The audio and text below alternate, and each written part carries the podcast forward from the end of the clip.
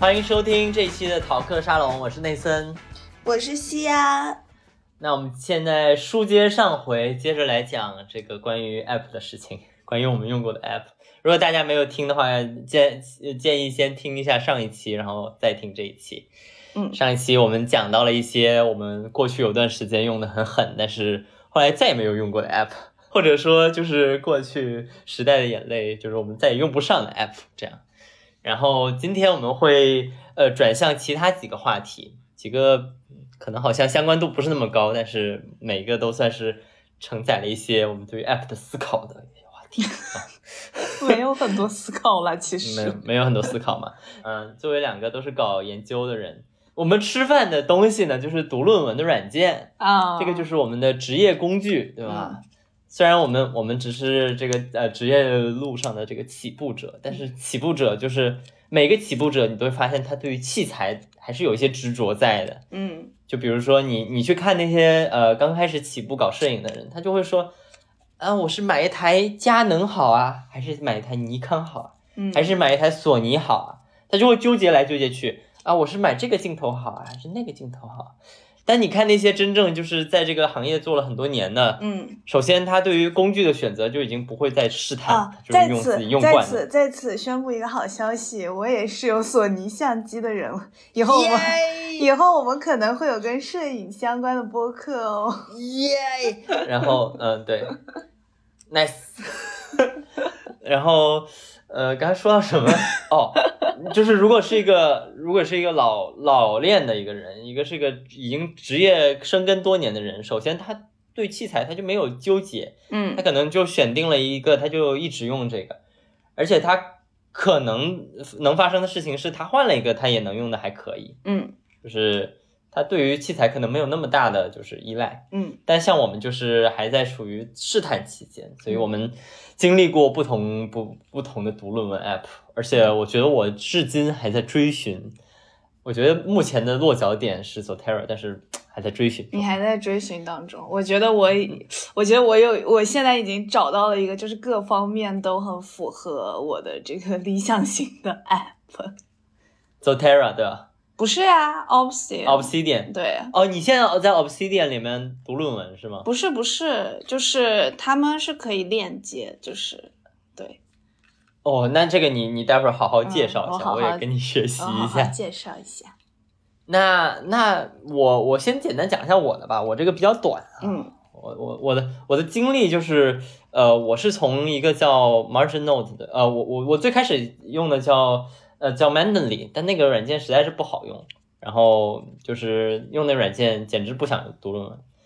然后我更长的时间真正在用的软件是一个叫 Margin Note 三的软件，嗯，它还是要花点钱的，好像一百多块钱吧，嗯，一百多块钱。为什么我觉得我没有花钱？我因为是我给你花的钱，哦，你你都不记得了。我不记得。不记得？嗯，我给你好，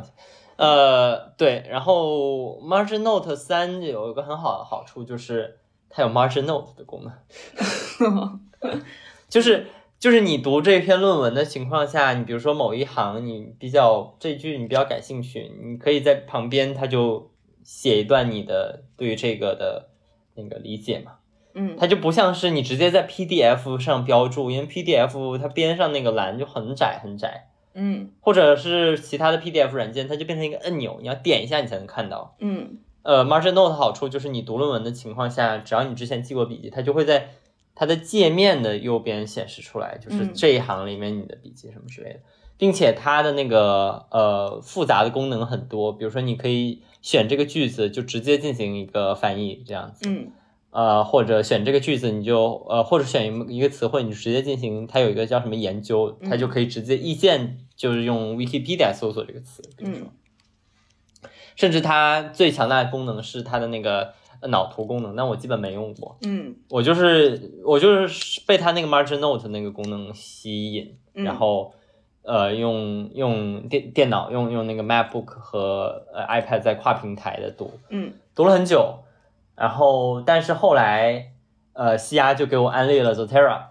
呃，因为它的好处就是它可以同时是一个写论文的时候的那个引用软件，嗯以及它也可以是一个读论文的软件。嗯那这部分的介绍就留给我们的西亚女士。西亚给你们细细讲解。你你嗯你结束了吗？我结束了。哦，那我来聊一下，就是本人读论文的心路过程。这是一个漫长的旅程，朋友们。嗯就是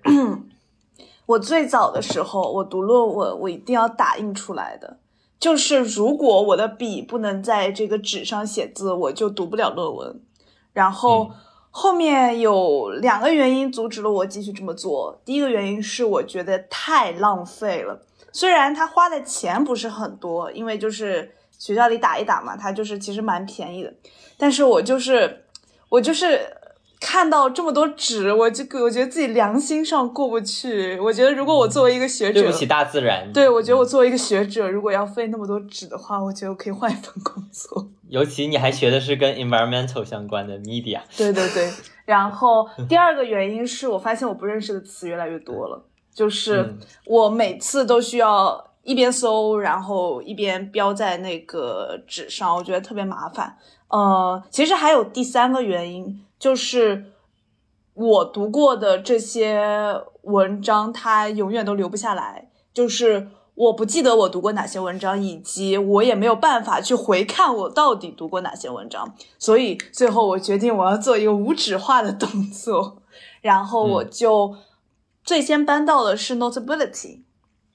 因为就是它基本可以满足我之前说的那些东西，然后嗯，但是后面毕竟它不是一个专业读。论文的软件，然后它会跟我之前的一些笔记全部都混在一起。嗯、我觉得需要做一个就是分离，我不能一边就是在 Notability 上面写那个我的这个跟经济相关的这个作业，一边还在读一些人文社科论文，我觉得会非常的混乱。然后、嗯、呃，所以我后面我也用过一段时间的 Margin Note，但是。嗯我不知道为什么我跟这个 app 之间就是没有那种强相性。对对对，嗯、我觉得它好像还是没有能够很好的让我去分类啊，或者是嗯、呃、去建立这些文章之间的联系。因为其实 margin notes 相当于你把一些笔记放进了一个文件夹里，哦，你把这些文章放进了一个文件夹里，然后你创建一个一个的文件夹。然后你就嗯就是可以可以读嘛，然后呃，我觉得一个比较终极的状态就是 Sotora，然后呃，Sotora 应该是我感觉应该是每节写作课之前，我们就会有一个那个呃图书馆的人来介给我们介绍说有这样一款软件，大家可以大家可以就是尝试一下。我一开始我。都没有，就是去试这个软件，因为我其实不太喜欢用新的软件，我觉得很麻烦，然后我又觉得我学不会，然后但是它有一个功能，就是那个图书馆的人演示了一个功能之后，我就我就立刻换到了 Zotora，就是它可以在你写 paper 的时候，在 Word 文档里面一键帮你写好那个 works cited，就是。你想要什么格式，你只要设置一下，它就会一键。你可能有十条、二十条的那个 bibliography，它就会全部自动帮你写好。对于对于就是我我就是超级纠结这种格式的东西。然后有的时候早期写论文的时候，你的文章甚至不在一个文件夹里，就是就是你每次还得去重新找一遍你引用的这篇文章的这个人到底在哪里。你甚至从网上重新找这篇文章在哪里，但是你把它收藏进 Zotora 之后，你就这一切就是让你写论文，就是至少没有在这种方面的障碍。嗯，对。然后我觉得它还有一个特别好用的点，就是它可以让你随时收藏你想读的论文。嗯，这个我觉得，我觉得听起来真的是很变态的爱好。收收集论文是吧？收集论文，因为你肯定会有那种你想读，然后你感兴趣，但是你暂时又没有时间读的论文。然后它，你在你在那个 Google 上装一个插件，然后它就可以给你收藏进 Zotora。这个时候你可能标一个小角标，你标一个未读的小角标，你就你就知道这个东西你还没读过，然后你也可以通过搜索这个角标去搜索出来你那些还没有读过的论文，然后你就可以徜徉在这个阅读的快乐之中。我我插一句，Zotero 是西亚为数不多真的付费了的软件。哦，我付费了吗？对，因为因为那个它的那个免费额度应该是我不记得是两百 M 还是六百 M，然后不是很够用，嗯，于是花钱升级到了。几个 G 这样子，对我，我完全没有任何的犹豫，我就我就升级了，因为我觉得它太好用了。嗯，它是真的杀，呃，Zotero 是真的杀手级应用。对对对，嗯。那你那你是我我我我更感兴趣的是你是怎么把它跟那个 Obsidian 串联起来？你也可以简单介绍一下 Obsidian。哦，呃，Obsidian 是就是我目前在用的一个就是记笔记的软件，它已经。替代掉了其他我所有的效率类软件和那个呃记笔记软件，包括我之前提过的，就是上一辈就是 Notion。我记得应该就是在某一天，我就是实在是不想给 Notion 充钱，然后我就在 YouTube 上搜索，我说到底那些就是是是我是我我这个我还是我还是有要有存在感，是我安利给你的哦，是你安利给我的。对，是我安利给你的，然后你你你去研究了一下，这样对。然后它能够吸引我的一点就是，首先它应该是就是完全不用付费的，你不管写多少条笔记都不用付费。然后它就是可以建立非常强大的关系网络，它里面会有很多，就是说你用不管是链接也好，不管是 tag 也好，你可以把你的很多篇。笔记以各种方式链接起来，所以当你脑子里可能说，我今天学了一个关于后殖民的知识，然后我打上一个后殖民的 tag，可能到三个月之后，我又学了一个关于后殖民的理论，那我。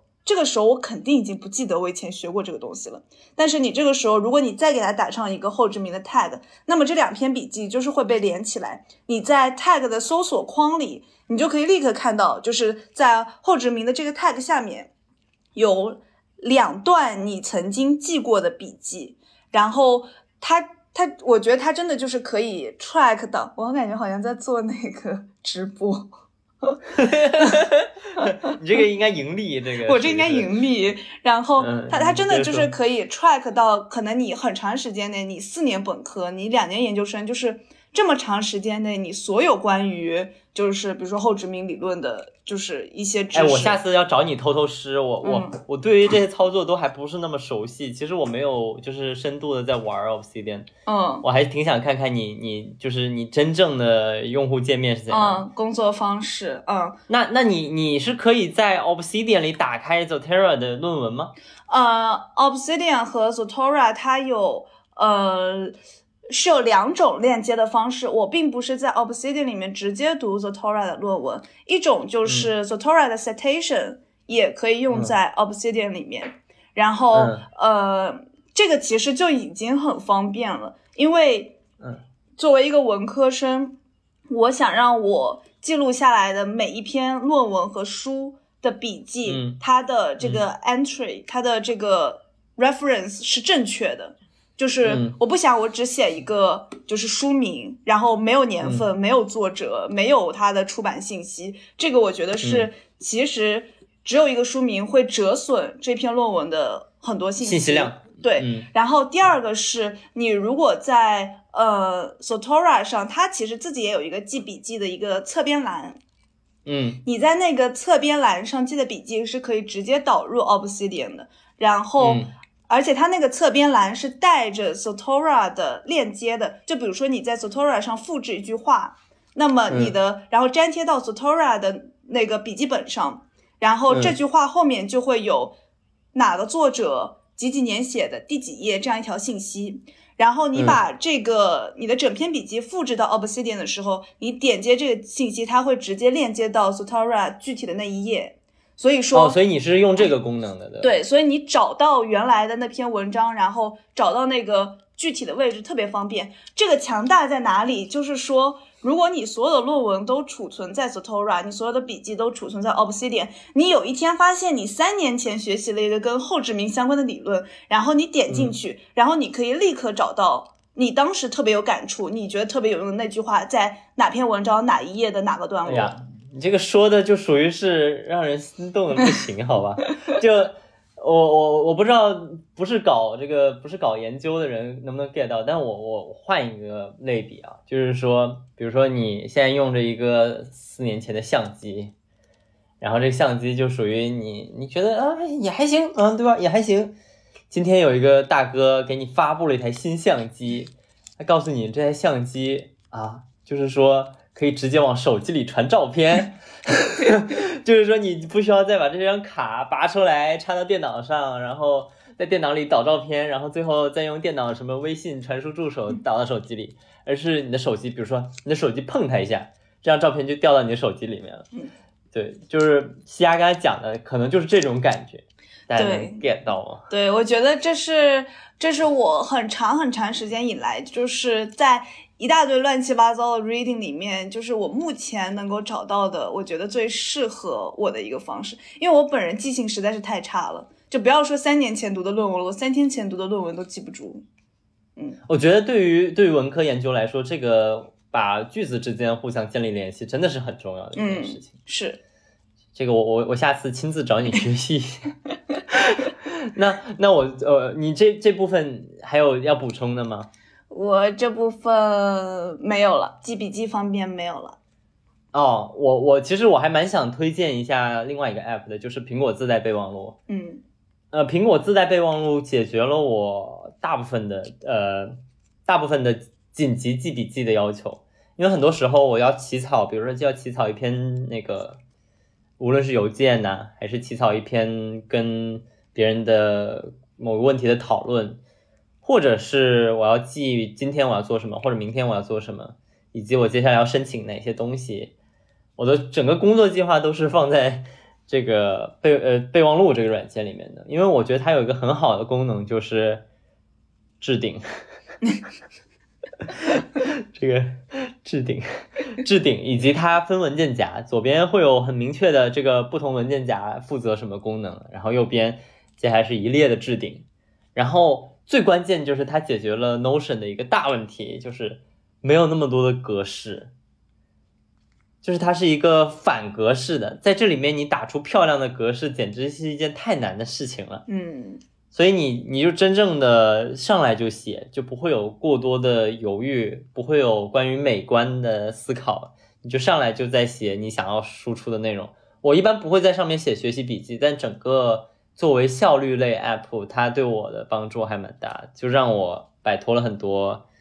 格式上的束缚，格式上的格式上的束缚。我我觉得现在就是会越来越追求，就是到底什么东西能让我最高效、最直接的达到我的目的吧？我觉得是有这种感觉。因为因为呃，备忘录 app 有一个杀手级的点，就在于。它你在上面写的垃圾文章以及垃圾，你不需要清它，就是你没有一种欲望，就是你没有一种欲望是让自己的备忘录 app 弄得干干净净，没有那种就是没有垃圾。就比如说，呃，我我备忘录 app 随便点开一个，可能就是我某一篇呃某一篇某一篇申请的呃某一篇申请的那个申请文书的。第一份草稿，嗯，就会放在这里面。这个第一份草稿实际上对我来说是没有任何作用的，在未来。但是呢，我不需要去删它，我就会留在这里，它就会成为我强大的搜索引擎未来的一部分。嗯，就是当我需要回忆某件事情的时候，我的搜索引擎还能帮我找到这个东西，我不会想要去清掉它这样。嗯，然后借助着苹果的云同步功能，我的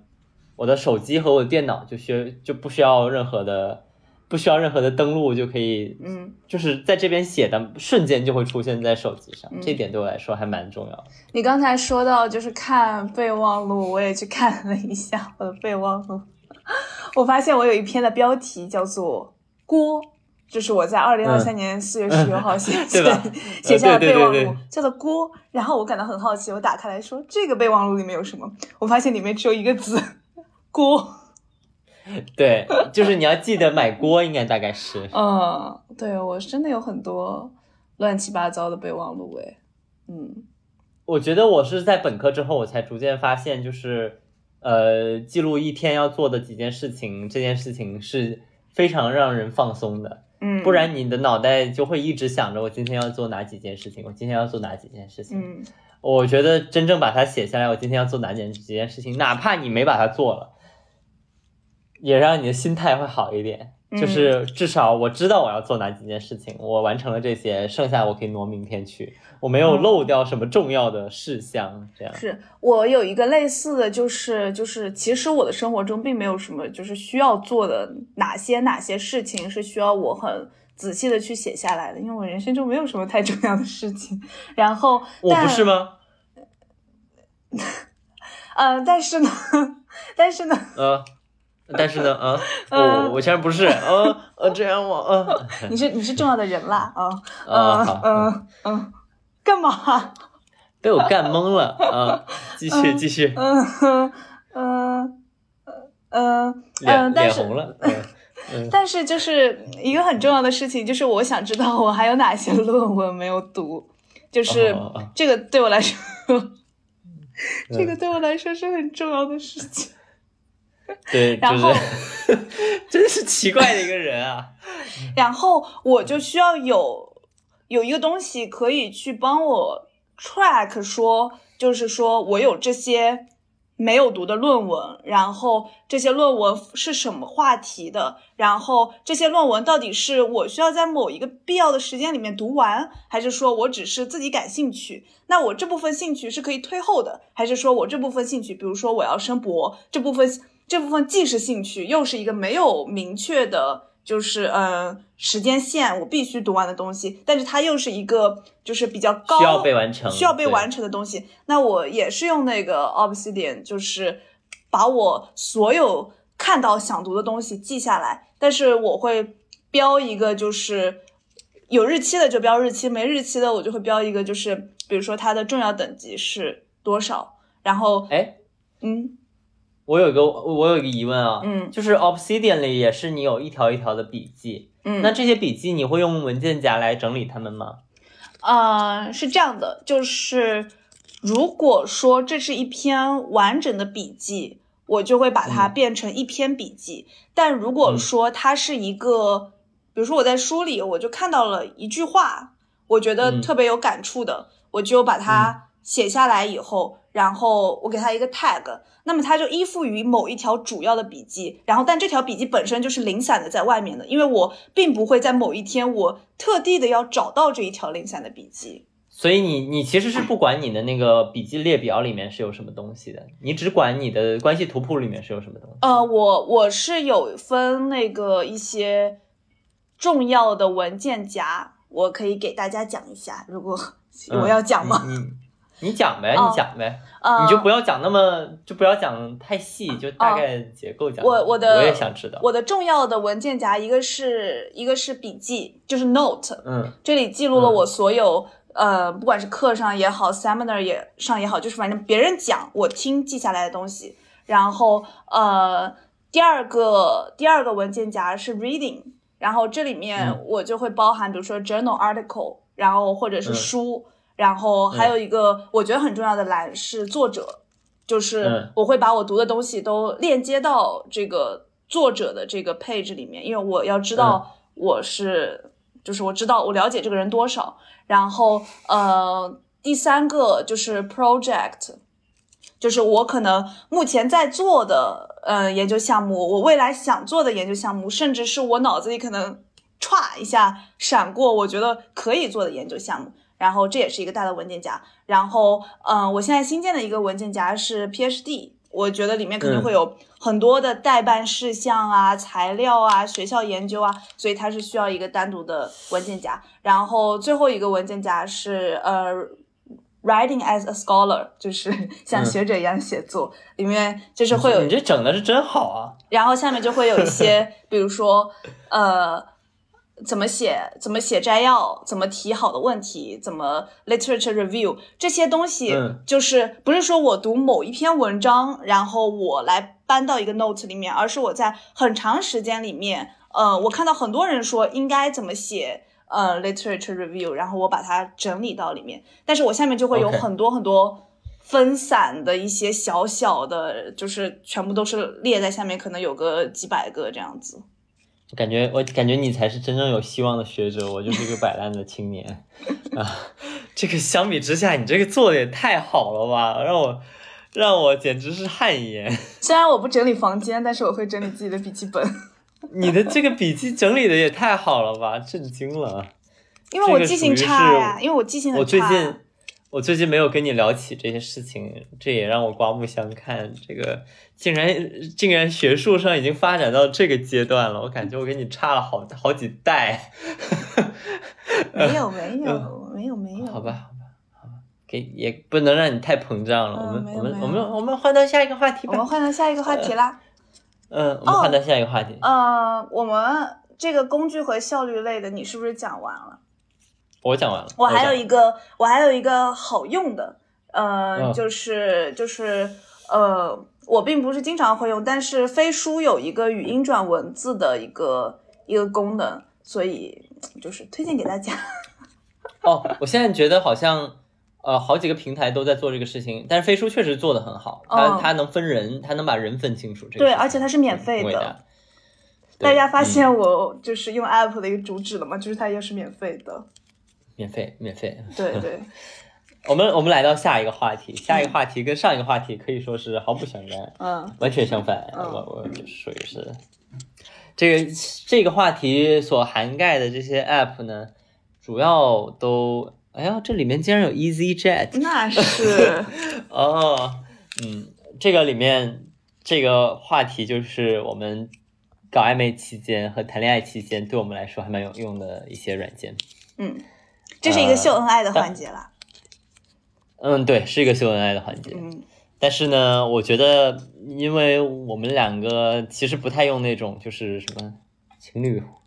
就是那种标榜自己是情侣软件的。我们、嗯我，所以我我觉得还算是还算是还算是可以一讲吧。就是嗯那种我觉得没什么好讲，但、嗯但呃，首先，嗯，在搞暧昧期间呢，我们用到了一个叫 Padlet 的软件。嗯，这个是呃，西亚某一天呢说，我你听说过 Padlet 吗？啊，你听说过 Padlet？我说 Padlet 是吗？赶紧搜啊，原来是一个像发帖一样的软件，对就是它其实是一个也是网页端可以打开的，对。就是你可以 post 的一些句子和一些照片，在一个像照片墙一样的地方。对这个软件，就是这个软件最早是我在一个课上用到的，就是我有一个课上，就是老师要求我们用这个来发那个 reading response，就是嗯。可能他阅读阅读阅读读后感，阅读读后感，对，然后因为它也可以发一些就是图片、视频嘛，就是可能会比别的平台更方便。然后后来我觉得，就是因为而且这个平台你可以自己换那个背景板背景啊。然后就哎，你可以弄的就是可可爱爱的，然后对，你也是换成了花花的背对，，它是一个瀑布流的形式，然后对，对我当时因为在暧昧时期，然后呃，我觉得它很好用的一个原因是你不会期待它会被及时回复，因为嗯大家肯定就是。如果你在微信上给你的暧昧对象发一条信息，你肯定想要他越快回复越好，但同时呢，嗯你又不想让自己给他发那么多的消息，就会显得你很嗯猴急，你就你就输了，你就谁着急嗯谁就输了。这个时候，你就要给自己一些就是撤退的进空退间，的这个对区间，对，一些然后呼吸的空间。是的，啊你这两个人之间的关系啊，要掌控好啊。然嗯后，所以我那个时候就 propose，我就提议说，我说我们可以用用这个东西来分享一些，嗯，可能我们的一些想法呀，然后我们喜欢的东西呀，然后，嗯，有的时候你甚至我发了以后，你可以只点一个赞，就是你如果没有什么想说的话，就是大家不会有那种我必须回复你的压力。呃，我觉得它跟微信比，还有一个就是你在上面写东西真的会认真很多，你会斟酌，就是说这个文字应该是怎样展现，因为微信还是一个日常沟通的平台，感觉好像在上课。是的，微嗯信还是一个日常沟通的平台，它的这个整个页面设计就是限制了你做一些认真的表达。但是，因为你比如说你在微信上写很认真的东西，就叫小作文嘛，对吧？对这个就已经它属于是一个很独特的这个污名化文学类别了，文学类别了，就是小作文，感觉就是让人一下子头脑紧张。嗯，但是比如说，如果你你在这个 Padlet 上，你一开始就打算做一些稍微正经一点的，可能脱离生活半尺的这样子的表达的话，嗯，大家也就就两个人就形成这样的气氛了，就在这上面就说的话都会比较的认真，然后对对对，会比较的有有一些有一些可能就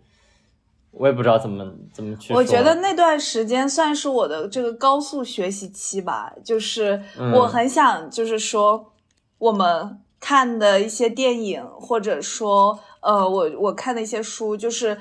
那个时候我其实蛮有动力，就是把它转换成自己的想法感受感受，然后然后分享给你的，因为它肯定比口头表达要更加正式一点，然后它也会催生我，就是去不停的读一些、看一些东西的那种想法。对对，好像就是比如说我们在线下一起看了什么东西之后，然后会在上面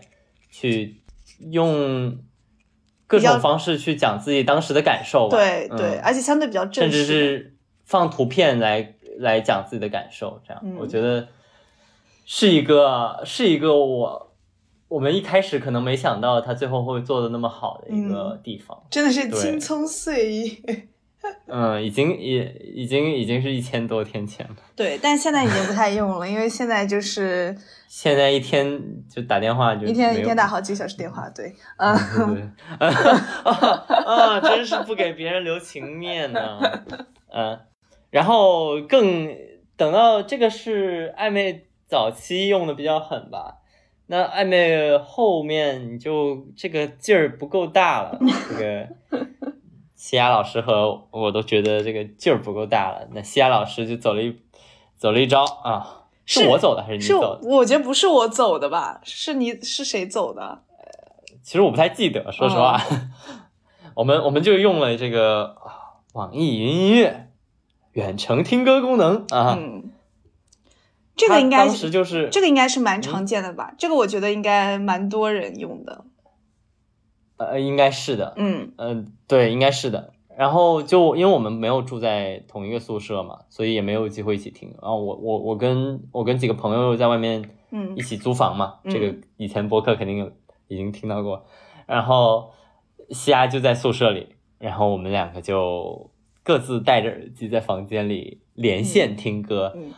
一开始好像还就是啊讲讲听听以前童年听的歌，对，但但西亚最狠的就是开始放这个啊什么《恶作剧之吻》主题曲，哎呦，那个时候我们还没有那就是在一起，那个时候我们那就是比较要命啊，那就是比较暧昧了，估计两边都是红着脸听的吧，大概。呃，在床在就躺在床上贼兴奋，就是听这个对。就头脑发热，就这这是在做什么？这是在做什么？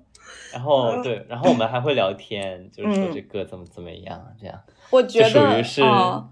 把暧昧写到脸上的对对对，而且就是事实上，我其实是很少用听歌软件的，因为我没有听歌的爱好。就是我到、嗯。我现在我的手机里是没有网易云音乐和 QQ 音乐的，我感觉就是那段时间就是我就是用听歌软件的高峰期。那是你这个，毕竟我爱听歌，对 还对，还是要还是要还是要跟进一下，配合一下，配合一下。我们也应该一起听了一些 Lamp，那个时候，对，嗯，好像好像其实不是只是一天两天，我们持续了好一段时间这样子做。但其实这段记忆对我来说还蛮遥远的，就是我也觉得就有点遥远，有点模糊。而且我我当时已经我无法把它那个就是具体的放在就是某一个月份这样子，因为它好像我也跟放不了。它好像跟感觉跟很多其他事情就是都是单独分开的，也有可能当时听歌的时候，十一月、十二月这样。也有可能嗯当时脑子实在是太热了。对，有可能，有可能。呃，我觉得这个就是属于体验，其实是挺好的，嗯但是说出来实在是有点羞耻，就是要开口说这件事情，以及要选怎样的歌。我们两个当时的规则是一人一首歌，对，我们应该是有主题的我选一首，你选一首。我们好像每天有主题。呃，就大概的主题，不是说提前定的，就是当天晚上就是想出来这样。对对对，然后就是就是内森就会放一些就是呃很小众啊，然后就是可能日本日本 jazz 啊什么之类的歌，然后我本嗯人、瓦达西，我本人就是 我本人就是一个童年电视剧歌曲大串烧，对对对对对对对对对，是的，是的。对，但是我们我们彼此尊重，彼 尊重彼此爱好，对对对对，听得很开心。嗯嗯，然后嗯，然后接下来就是我们这个在一起之后，肯定要这个不能免俗啊，不能免俗，每个人都要有倒计时 app，对对对对呃，对，倒数日 app。用过好多倒数，我换过好多倒数日 app 啊，对，这个是小熊最后怎么发现呢？是我一起合租的一个朋友，嗯他说你，我知道你有这样的需求，哈哈，呃，这个小熊，呃，还挺好用的。哪个朋友？哇，啊哪个朋友？那个 Barry 哦 Barry，、哦哦，嗯 Barry Barry，不知道为什么他要用这个，多损呐！他当时又没有找女朋友，他怎么要用这种 app？然后对，他就给我看，我一下我就震惊了，我说这 app 也太好看了吧！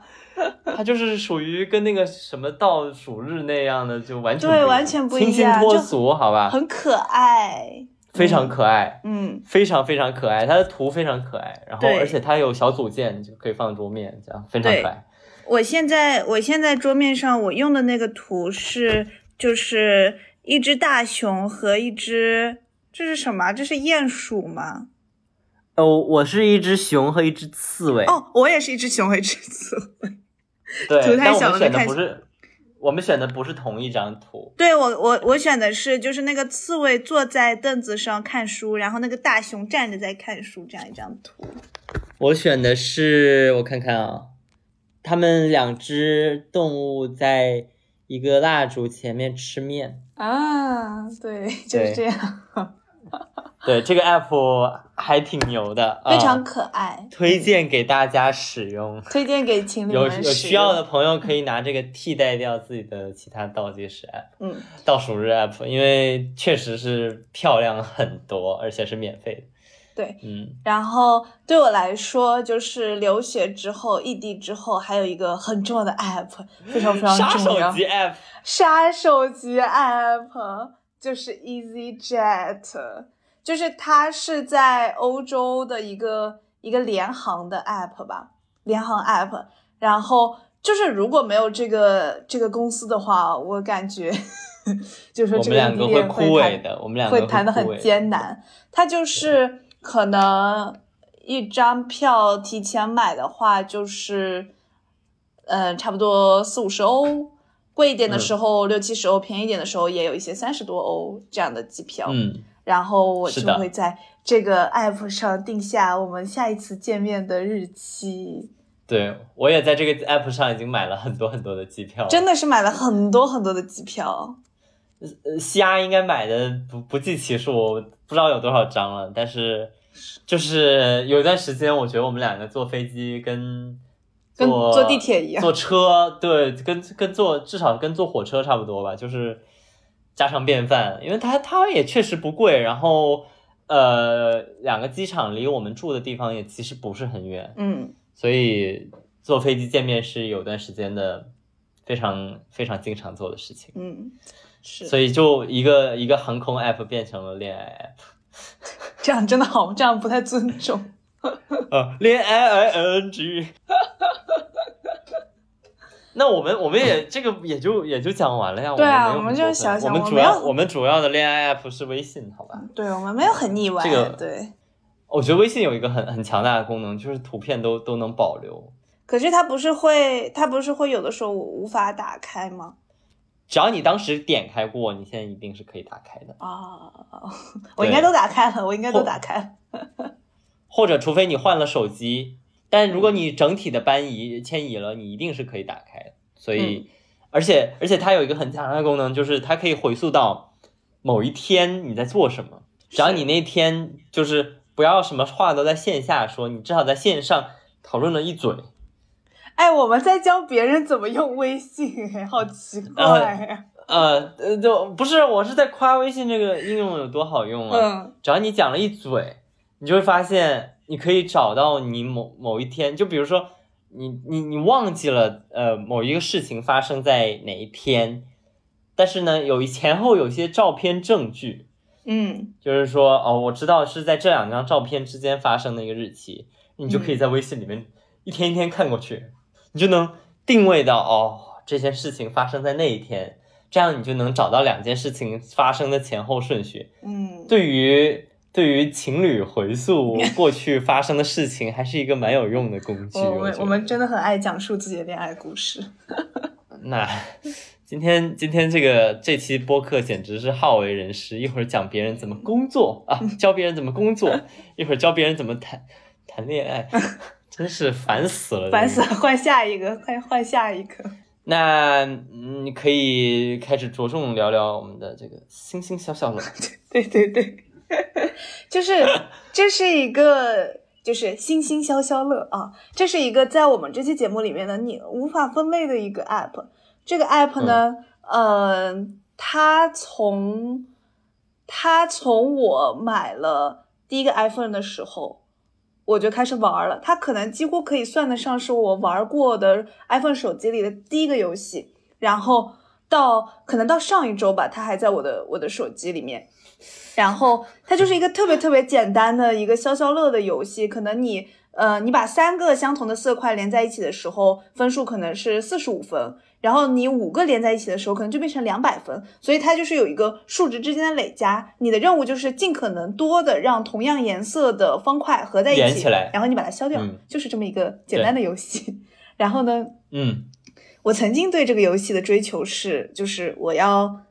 打到那个，我要不断的打到那个分很高，因为它可能第一关是一千分，然后第三关它就要求你打到三千分，是一个累积嘛。然后，它有点像那个投篮游戏，就是有点像投篮游戏。你到后面几关就越来越变态，你就必须要达到一个很高的分。对对对对对。然后我打到过很高很高的分数，然后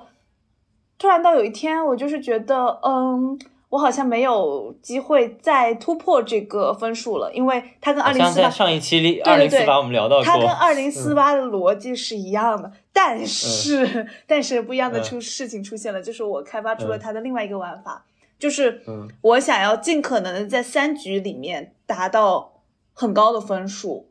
所以这件事情就变成了可以一直玩的、持续玩的、持续玩的一个事情。然后我就一直玩到了现在。然后之前我。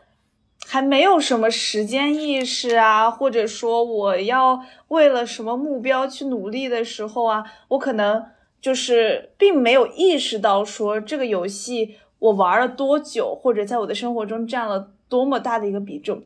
然后我，然后也有一段时间我卸载过这个游戏，因为毕竟这么多年嘛，可能都十几年了，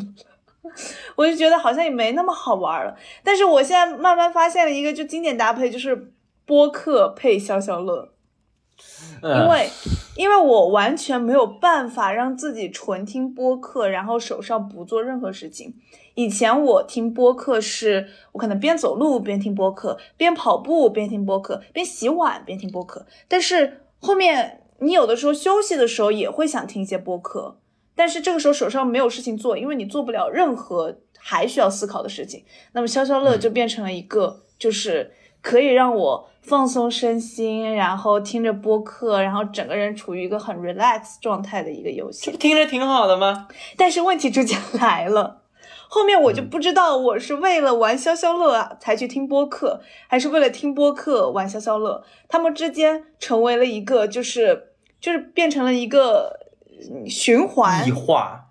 对化，他们变成了一个循环，他们之间会促互相促进我对这个 app 的使用时间，然后我就发现我停留在这两个 app 上的时间越来越长，越来越长，越来越长。然后我后面就逐渐觉得，我首先意识到不对的，其实不是因为我玩消消乐，因为我觉嗯得就是、其实一天并没有玩特别长时间嘛，就感觉上，我觉得那我嗯偶尔其实我没什么娱乐活动，那我玩一下消消乐又怎么了？但是我首你是先听发现听播客的时间不对劲，我首先意识到的是，我听播客的时间实在是太长了。我有的时候吃完饭，我可能还会有半个小时到一个小时的时间，我一直在听播客。然后我嗯后来就是自我反思之后，我发现是因为就是我手上在玩消消乐，就是我没有办法把这个瘾分开了。所以我在上周的时候，我痛定思痛啊，我真的是痛定思痛，我就删除了我的消消乐。但是我第一步其实没有完全的把整个整个 app 删除，我想万一哪天我就是还是想就是玩一下呢。然后我是只把它从我的那个手机的手机的桌面删除了，它还是可以在那个嗯别的地方找到的嘛。应用库找到的，对，然后那个嗯。时候我想到的就是说，那我去寻找它的路径变长了，说不定我会就是少玩儿一点。但是就是嗯找了两三次以后，发现很好找，哎，就是 我可以，我可以对这个事情是不靠谱的，说实话对，我可以立刻马上的找到这个 app，然后你很容易形形成那个肌肉记忆，就划两下就对对对对对，然后就是甚至到什么这个肌肉记忆到什么程度，因为这个消消乐你可能要重新开局的时候，它中间会有广告。然后那个广告会打断你播客的声音，我已经嗯非常非常习惯，就是说我把上面的页面拉下来，我把播客重新点开，然后我把广告关掉，然后我再重新回到消消乐这个界面。这个操作其实是很复杂的，但是我就是行云流水。然后，然后我就是，也就是一周之前嘛，我觉得就是事情实在是不能这样发展下去了，我不能再花这么多时间玩消消乐了，我觉得人生非常空虚，就是陷入了存在主义危机。然后我觉得我一定要把这个 app 删掉，然后我就是最终就是终于把这个 app 删掉了，然后，然后我有，然后我就出现了一些戒断反应，你知道吗？然后就是我在听播客的时候，然后我就很会很习你的手就痒啊，我对该干点什么呀？我就会很习惯的滑到就是原来它曾经存在的位置上。我说我我这个时候应该来一局紧张你这种你这种时候就需要整点那种叫什么？现在有个有个亚文化叫什么 EDC，就那种嗯铁片儿咔嗒咔嗒咔嗒会响的那种，嗯，对，然后然后我就是发现啊，他已让手上只要手上搓一个什么东西才行。对，我说他已经不在那里了。然后我甚至有一段时间，就是其实也没有一段时间，可能就是两三天后，我就觉得我应该重嗯新下，我应该重新下回来。你当时为什么要把它删了？我为什么要把它删掉？然后我真的重新去下了，但是我发现，因为那个、我那个 app 实际上是在英区下的，但是我们嗯现在 App Store 是在那个中国区。然后因为我现在又换回英区了，现在又换回英区。不要换回去，啊不要换回去。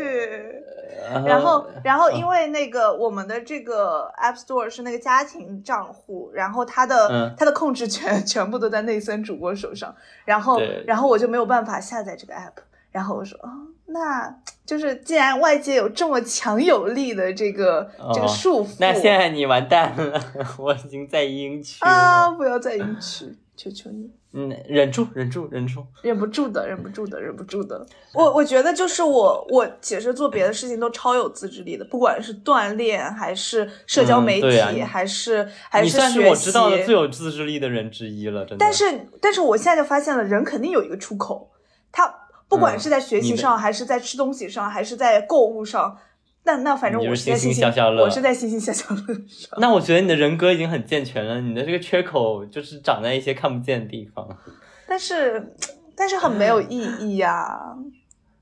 你不要，你要不要追求你没有缺口？人都是要有一个缺口。你刚才说了呀，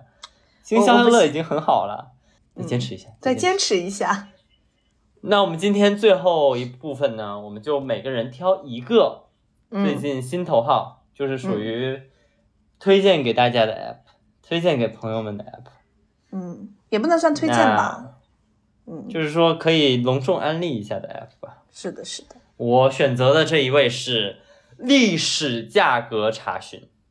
你列了这么多 app，最后你选择了历史价格查询。啊，就作为一个就是消费主义荼毒的一个人，就是我，嗯我我我很喜欢购物，嗯，我很喜欢买东西，买东西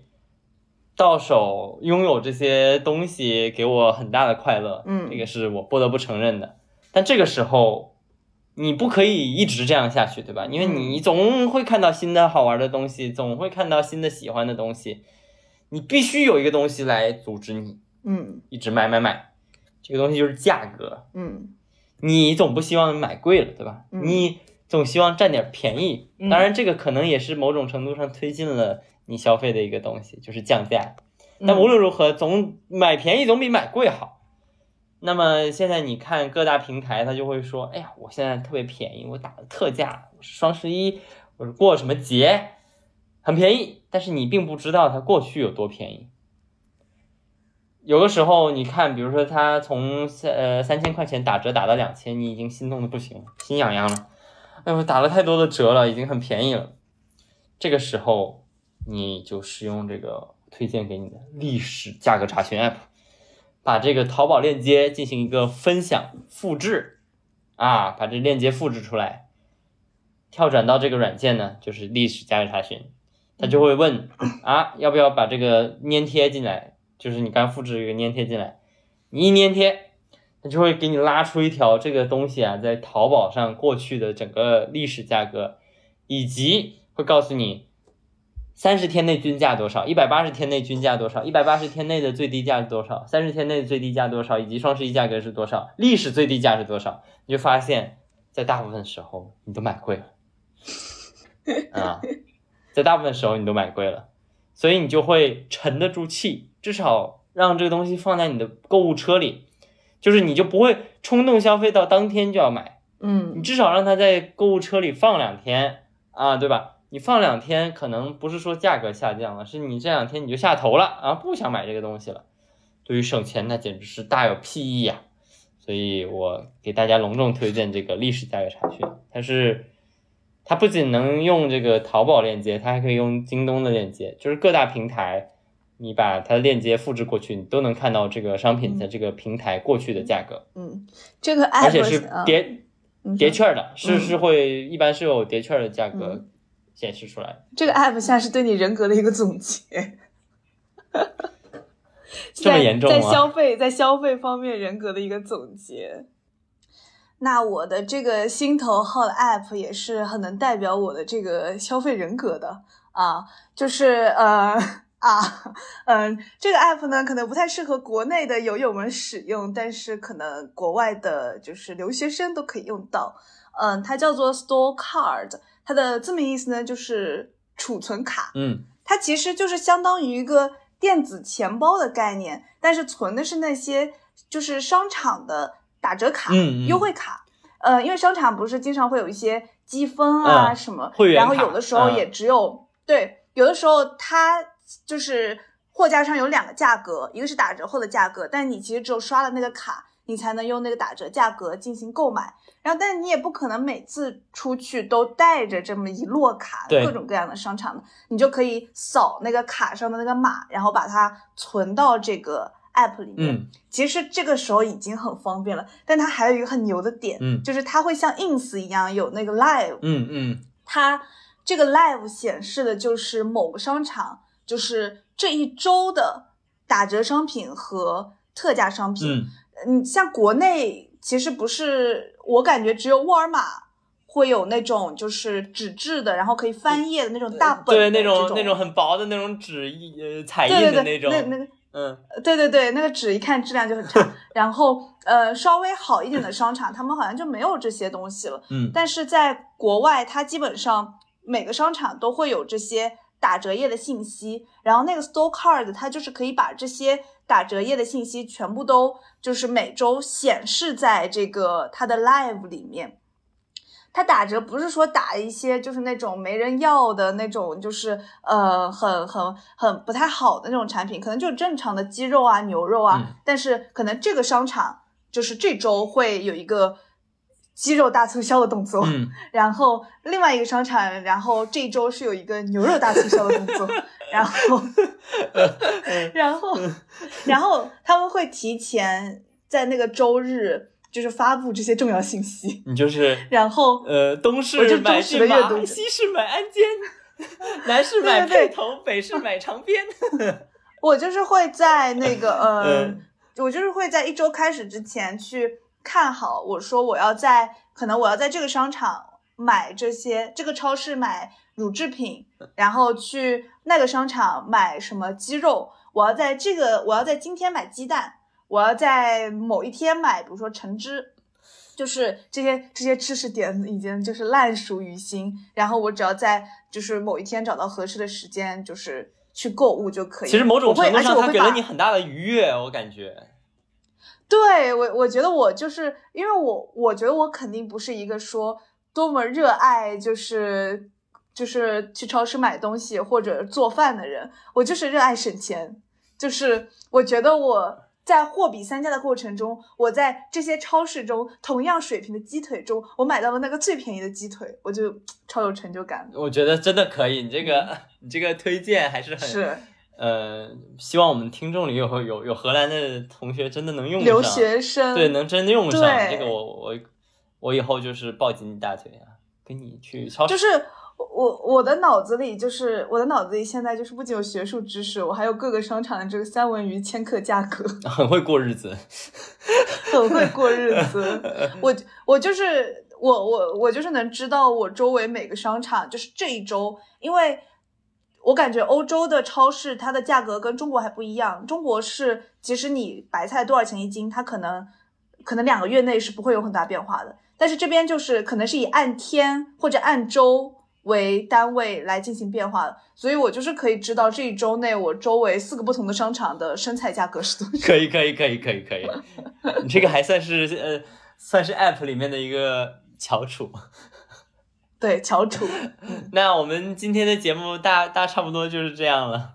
我们嗯也结束了我们上下两期的这个 App 分享的过程啊。今天还真的好长，我没想到会有这么长。对，今天还好好这个这个还好为人师了一把，然后还恋爱酸臭了一把，也是谢谢大家的担待，给大家道歉谢谢大家的担待。对不起，对不起但。是我觉得就是一个图一乐的节目，对吧？啊，大家也嗯不是说真的要从我们这里学会什么软件使用，嗯这个我就只觉得，我我真的觉得这个升华一下，我觉得有些 app 它还是值得被人记住的，就是因为它真的会消失，有些 app 它不会就是说永远存在在这个世界上，有些 app 就是昙花一现，嗯然后但它确实是承载了一段时间，